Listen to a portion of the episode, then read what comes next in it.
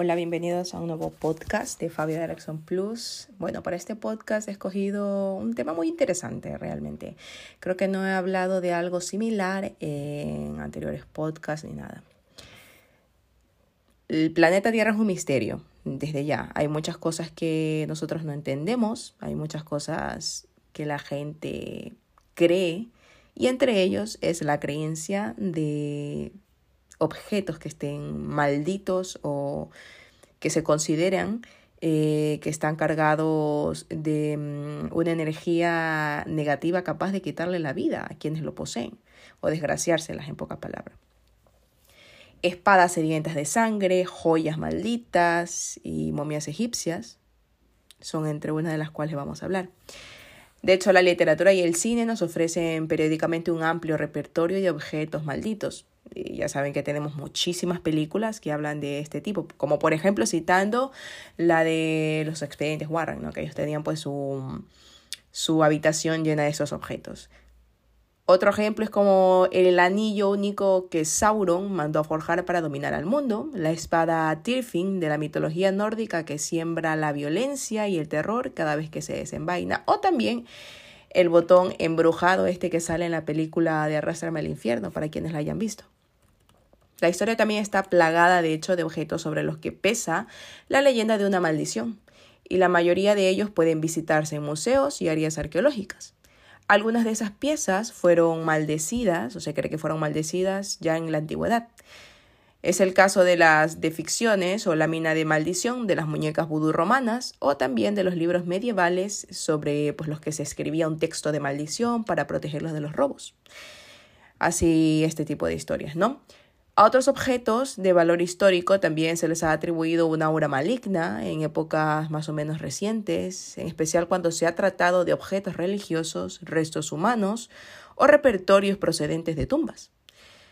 En estos casos, la percepción de que un objeto está maldito se relaciona pues con la violación de lugares sagrados, el expolio y la apropiación indebida de objetos de valor simbólico, material o cultural. El objeto maldito, por tanto, podría tomarse como la expresión física de la mala conciencia que han tenido estas personas al hecho de perpetrar algo pues que ha estado como por ejemplo una tumba, ¿no? Perpetrar una tumba y coger objetos de ahí que han estado en su principio destinados a estar ahí para siempre y son, como quien dice, violentados, ¿no? Vamos a hablar de cinco objetos eh, históricos que tienen esta mala fama de estar malditos. El primero empieza en el Museo Británico, que se ha rebautizado eh, muchas veces y es una tapa, una tapa de sarcófago de una sacerdotisa devota del Amen-Ra. Como un Lucky Mummy se la define, ¿no? La momia funesta. Llegó desde Egipto a Inglaterra de la mano de cuatro estudiantes de Oxford en el año de 1868. Según se dice, la maldición se activó al momento y dos de ellos murieron durante el viaje.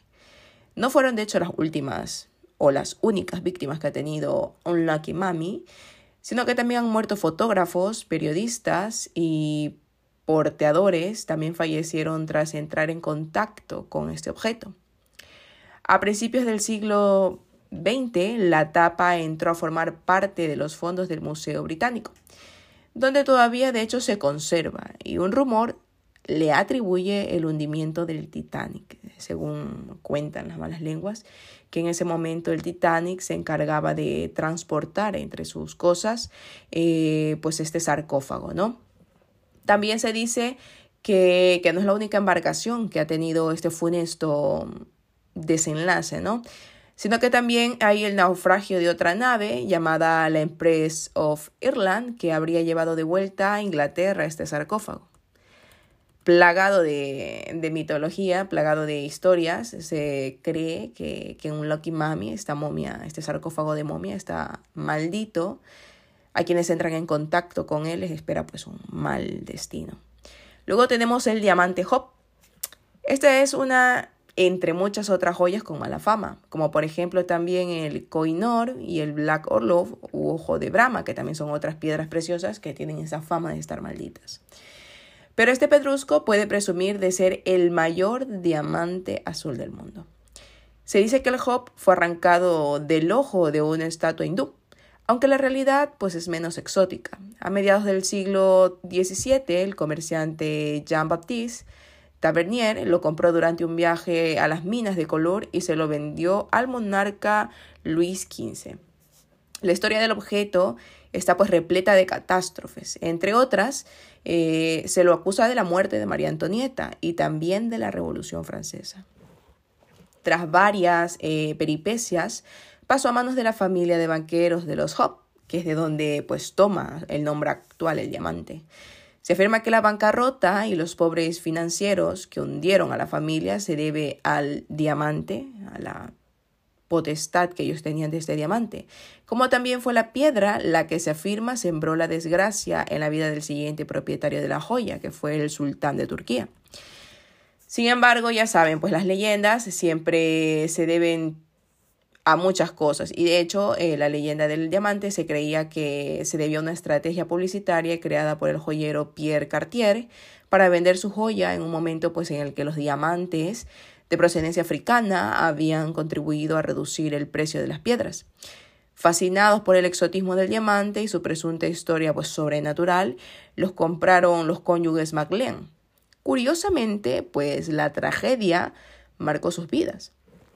Uno de sus hijos murió lamentablemente y horripilantemente atropellado, otro se suicidó, la pareja luego se divorció y el marido tuvo un horrendo final ya que terminó ingresado en un hospital psiquiátrico.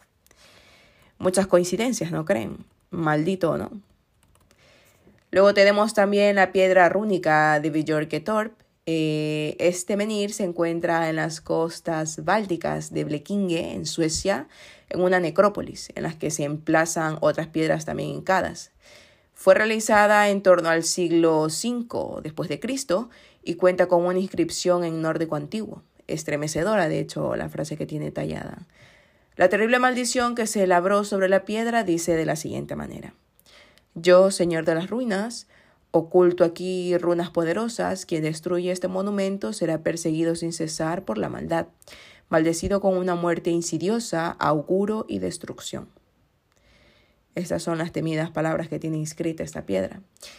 De hecho, la función eh, de, este objeto es un misterio. Se cree que podría haber sido un marcador territorial o un monumento de protección del área sacra, pero bajo la piedra no hay ninguna tumba, por lo cual, pues al día de hoy queda en un completo,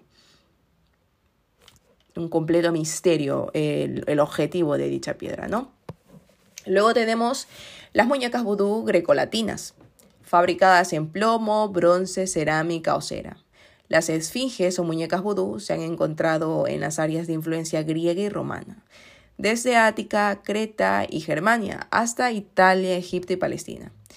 Suelen utilizarse para lanzar maldiciones contra los enemigos o para doblegar la voluntad de las personas. En ocasiones, como sucede con la muñeca vudú de Nesimachos, se escribía sobre las muñecas el nombre de la persona contra pues, la que se lanza la maldición. El nombre Nesemachus aparece inscrito en la pierna derecha de la efigie, por ejemplo. Y también luego se deposita la imagen dentro de un pequeño ataúd que pues se enterraba en una tumba. De aquí las muñecas también se podían romper. Un claro ejemplo de la voluntad de destruir a la persona contra la que se lanzaba la maldición. De hecho, estas muñecas se utilizaban mucho para maldecir a una persona y eran muy temidas. Eh, bueno, al día de hoy siguen siendo muy respetadas también por el valor, eh, no un valor positivo, sino el valor negativo arraigado, enlazado a la liberación de una especie de maldición a la persona, ¿no? Luego tenemos la espada, las espadas Muramasa. Según Muramasa, fue un espadero japonés en activo durante el siglo XVII o XVIII, sobre el que planea una persistente leyenda negra. Fundador de una escuela y famoso por la calidad de sus katanas, se dice que había realizado algún típico pacto con entidades sobrenaturales para conseguir fabricar armas perfectas. Como contrapartida, las katanas exigían pues un sacrificio cruento. Una vez desenvainadas, su furia y violencia solo se aplacaba con un baño de sangre. Existe la leyenda de que el shogun Ieyasu Tokugawa eh, una persona, un, una especie de autoridad, eh, prohibió las espadas Muramasa, pues creía que atraían la muerte al ser desenvainadas. Muchos miembros de la familia habían perecido bajo pues el filo de una katana Muramasa. Algunas de estas espadas aún se conservan en instituciones como por ejemplo el Museo Nacional de Tokio, para los intrépidos que quieran conocerla en algún momento, cuando viajen a Japón. Por ejemplo yo, que me encantaría viajar. ¿eh? Así que bueno, cinco de los objetos que se consideran malditos eh, en nuestro pequeño planeta Tierra, ¿no? Cargados de esa energía negativa y voluntades nefastas tal vez de sus, eh, de sus fabricantes. Eh, pero sin lugar a duda algo real. Esto es algo que nosotros lo podemos ver. No me atrevo a decir que los podemos palpar, porque nadie querría que se le pase algún tipo de maldición. ¿eh? ¿Qué creen ustedes? ¿Verídico o no? Lo dejo a criterio de cada uno de ustedes. Espero que tengan un excelente día y recuerden también que este podcast lo pueden escuchar por la red de podcast de sospechosos habituales y también recuerden que también pueden escucharlo por Spotify. Eh, pueden seguir la cuenta de Spotify, eh, Fabia Darkson Plus, y también me pueden encontrar en las redes como Fabio Darkson Plus. Venga, adiós.